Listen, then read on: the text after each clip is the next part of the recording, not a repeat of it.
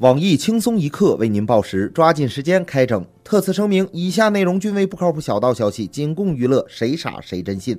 本栏目由宝岛海王坝连锁火锅城独家赞助播出。开业了，开业了！四川人民，我们来了！宝岛海王坝连锁火锅城今天偷偷开业了。听说大陆群众吃火锅从来不放料，为了帮助吃不起茶叶蛋的大陆同胞改善生活，为了加强两岸饮食文化交流，本店特别从宝岛台湾为四川同胞们带来了各种秘制火锅食材，各种你们见都没见过、听都没听过，别跟我吹牛说你们吃过，各种顶级、顶级再顶级的火锅涮料，让你们开开眼。鸡丸、鱼丸、虾丸听说过吗？鱼豆腐、脆脆肠、甜不辣也没见过吧？快来海王吧！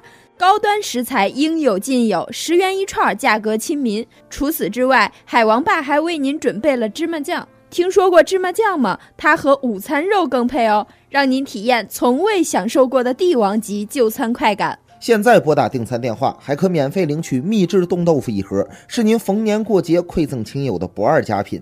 跟帖下单更有鹌鹑蛋相送哦，还在等什么？拿起手上的电话跟帖订餐吧！各位听众，各位网友，大家好，今天是十二月七日，星期三，我是去年吃不起茶叶蛋的小雨。大家好才是真的好，我是从今天开始吃火锅只吃白开水锅底的侯普。欢迎收听新闻整整整。今天要整的主要内容有：这是一条四川人看了会沉默，重庆人看了会流泪的新闻。在台湾一档电视新闻栏目中，一位台湾女主播声称，大陆吃火锅不放火锅料，是海霸王创始人把火锅料的概念带到大陆去。对此，我台吃货小编秋子表示：“这些不负责任的台媒，真把群众当傻子忽悠吗？简直一派胡言！大陆连茶叶蛋都吃不起，怎么可能吃得起火锅？”据韩联社报道，韩国总统朴槿惠同意在明年四月辞去总统职务。随着亲信干政事件不断发酵，韩国朝野及民众反对声浪不断高涨。上周六，又有大约二百三十二万韩国民众在全国各地举行大规模集会，要求他下台。据我台一众等工资的小编不靠谱分析，年终奖是朴槿惠死撑到现在的唯一精神支柱。日前，镇江派出所民警称，一名八十四岁老太在捡到一本驾照后，主动送到派出所，但老太太跟失主索要一万元辛苦费。民警出面解释，老人觉得民警是和失主串通好，不想给钱。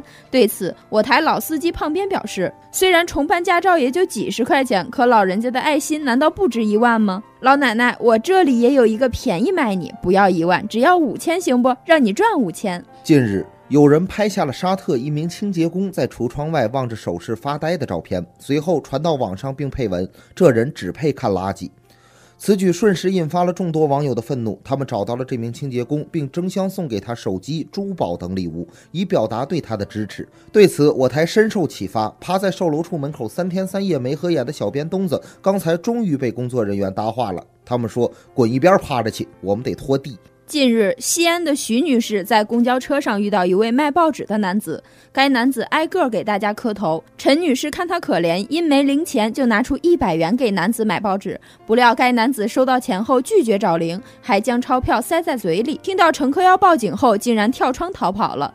对此，我台圣母病稍有好转的包小姐表示：“不要总说现在的人没有爱心，而是我们的圣母病都是被这种无赖慢慢治好了。”日前，成都一家烧烤餐吧接到一份外卖订单，烤土豆片二十串。备注：老板，赶紧写月子二吧，店里的厕所可没纸了。我在你们厕所，快点送点纸来，脚都蹲麻了。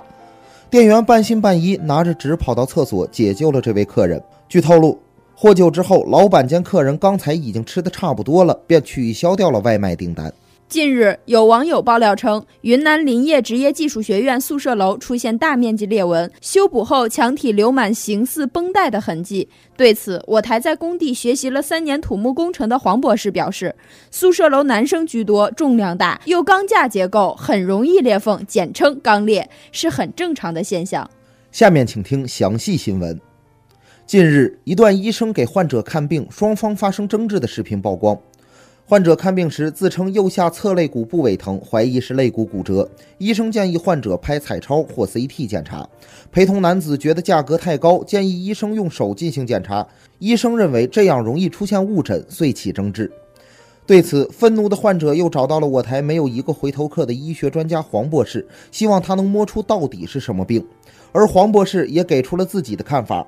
看病上百度，全套好服务；买药上淘宝，便宜态度好；外科上优酷，边看边手术。这症状我都不用摸，一看就知道脑残晚期。喜欢吃啥呀？多吃点，别耽误我玩斗地主。好了好了，下一位。眼看患者再次碰壁，我台见多识广的圣母病患者包小姐对他伸出了援助之手。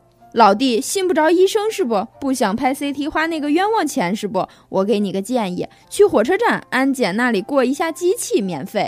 假作真实，真亦假，这里的每个字都很可疑。四川群众喜迎台湾火锅食材进入市场，并表示很久没有吃过这么 low 的东西了。